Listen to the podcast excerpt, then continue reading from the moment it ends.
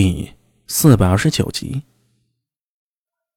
好了，准备的差不多了，我们按计划行事吧。苏大伟站在一间隐秘的民宅里，对着身边一群帮助自己设计新身份的不良人说道：“根据周大龙那边的情报，buff 就在这一片区域活动，只要他以蔡芒的面目出现，应该会引起杨希荣的注意吧。剩下的只能看天意了。” 感谢诸位连日来的帮助，阿米都记在心里。苏大为向着包括安文生在内的一帮人鞠躬致谢。等他抬头转身时，随着体内元气的运转，身体骨骼发出细微的噼啪声响。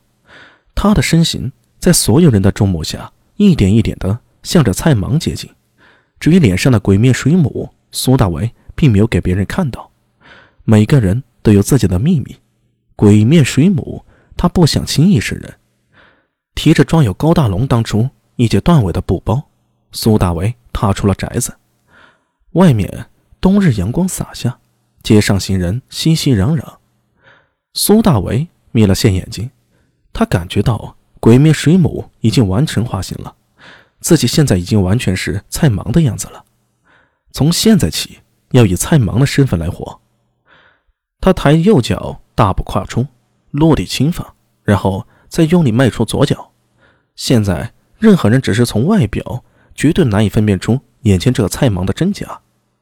僻静的小巷内有间不起眼的小院落，此时 buff 菜芒就静坐在院中主宅里。房间不大，但却收拾得很干净。杨希荣端坐于胡凳上，在面前的桌上摊开的是一张古旧的地图。那么，从今天日落前。出城安，按地图寻找南池。所有人从此刻起不得离开，明白吗？说最后几个字的时候，他的语气明显严厉了起来。在场众人都微微点头。孙九娘的美眸闪动着，似乎想到了什么。霸主，那蔡芒？蔡芒被那不知名的诡异掳走，多半是遭遇不测了。我们不必等他。杨希荣说了一句，想想不妥，又补充道：“九娘，你有卜卦之术，不妨算一下蔡芒生死如何？”九娘里面，孙九娘美目流转，纤纤素手从袖里摸出两片龟甲，又有六枚铜钱置于龟甲中，两半龟甲合起，她的嘴里默诵法咒，手腕轻摇，铜钱在龟甲里相互碰撞，发出叮当声响。如是连摇九下，孙九娘将龟壳置于桌上，随着一声轻响，六枚大钱从里滚了出来，滴溜溜落地。如何？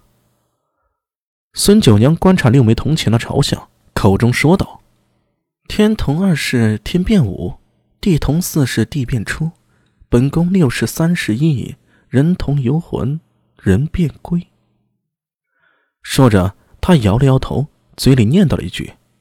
杨希荣没太听清楚。以这个卦象看，蔡府主多怕已经凶多吉少，回不来了。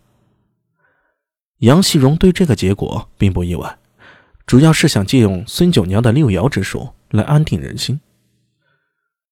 那你再算一算，我们此次成败如何？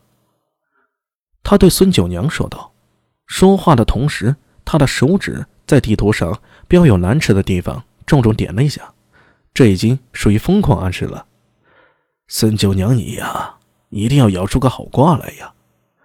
摇卦声再次响起，孙九娘眼观鼻，鼻观心，显得很是庄重。摇动了九次后，再次开卦。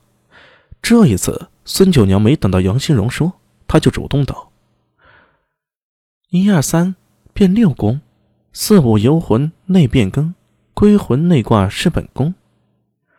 说到这里啊，他蹙起双眉，连连摇头道：“难呐，难难。”杨信荣看他一时无言呢，你懂不懂我的意思？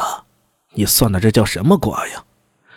本来想你帮我提升下军心士气的，你这是闹哪样啊？就在屋内气氛变得十分微妙时，突然。外面传来几声鸟鸣，接着有一人的声音从外面传来：“